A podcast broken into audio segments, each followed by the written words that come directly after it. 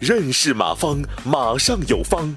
下面有请股权战略管理专家、泰山管理学院马方院长开始授课。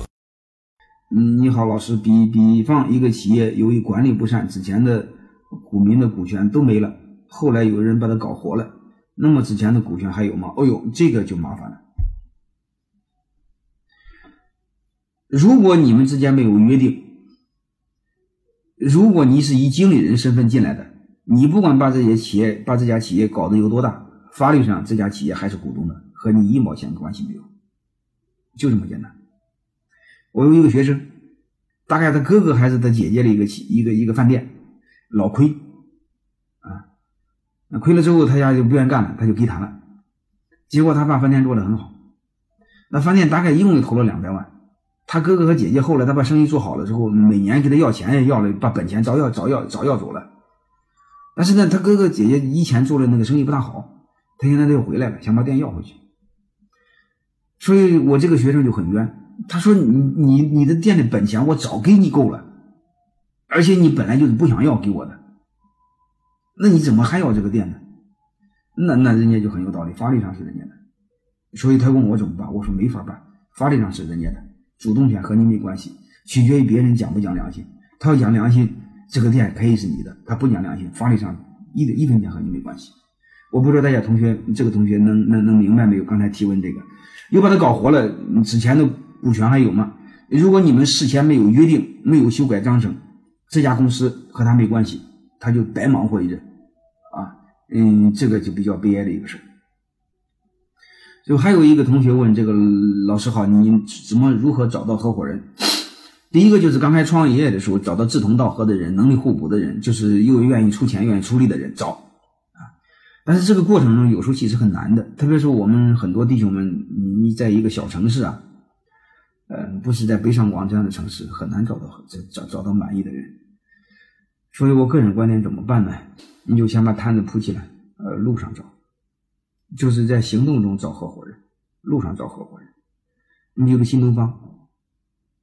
老于就是路上找的合伙人，嗯，那个那个刚才那个那个那个那个那个那个那个孟小俊，就是徐小平和那个王阳、王强，都是后来来的啊。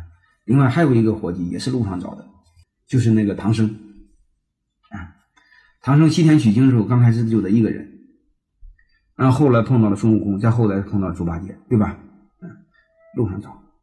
所以刚才这个叫老哈的同学。我们如果刚开始找不着的话，你就坚定信心，嗯，路上找合伙人，好吧？嗯，还有一个同学叫李乐深，我们三个人工商注册比例是八十十二，约定分红比例是这么多，我是大股东，以后想修改分红比例，可以我自己说了算吗？嗯嗯，按这个。公司的章程来说，是你是可以说了算的，因为公司的任何大事只要大于三分之二的投票权，都可以通过有效。你的股份是八十，嗯，你是说了算的。嗯，但是我个人观点就是，你既然承诺给大家了，嗯，你别轻易变。嗯，如果你轻易变，你要有艺术的变。你比如这个分红比例和每个人贡献挂钩，你这样做。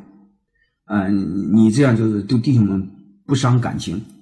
嗯，大家各位一定要搞明白一个事，就中国人之间合作，他他他他很怪，就是弟兄们一旦撕破脸，这辈子再也不会来往，这辈子一般是反目成仇啊，同室操戈，相互败坏。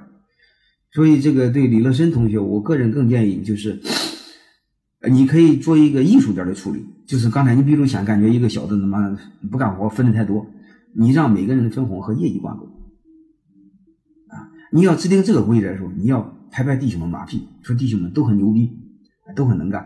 为了鼓励大家多干，我然后我把这个分红和业绩挂钩，让大家都分。其实你明白的小子不能干，嗯，这时候他将来之后他让他分少就行。我不知道大家明白没有？就是艺术性的处理，你别让感觉你想弄他，这样你们人很容易撕破脸，撕破脸就不好了啊。呃，我认为这个弟兄们的合作长久是最重要的。嗯，在利益方面的话。嗯，大股东宁愿丧失点利益，赢得合作的主动权，赢得团结，嗯，反倒会更重要，好吧？感谢收听本次课程。如您有更多股权问题，请微信搜索“马上有方”官方公众号。泰山管理学院自二零零七年起开设股权管理课程，每年有上万名企业老板学习和实践泰山股权管理法。泰山股权管理课程激活团队，解放老板。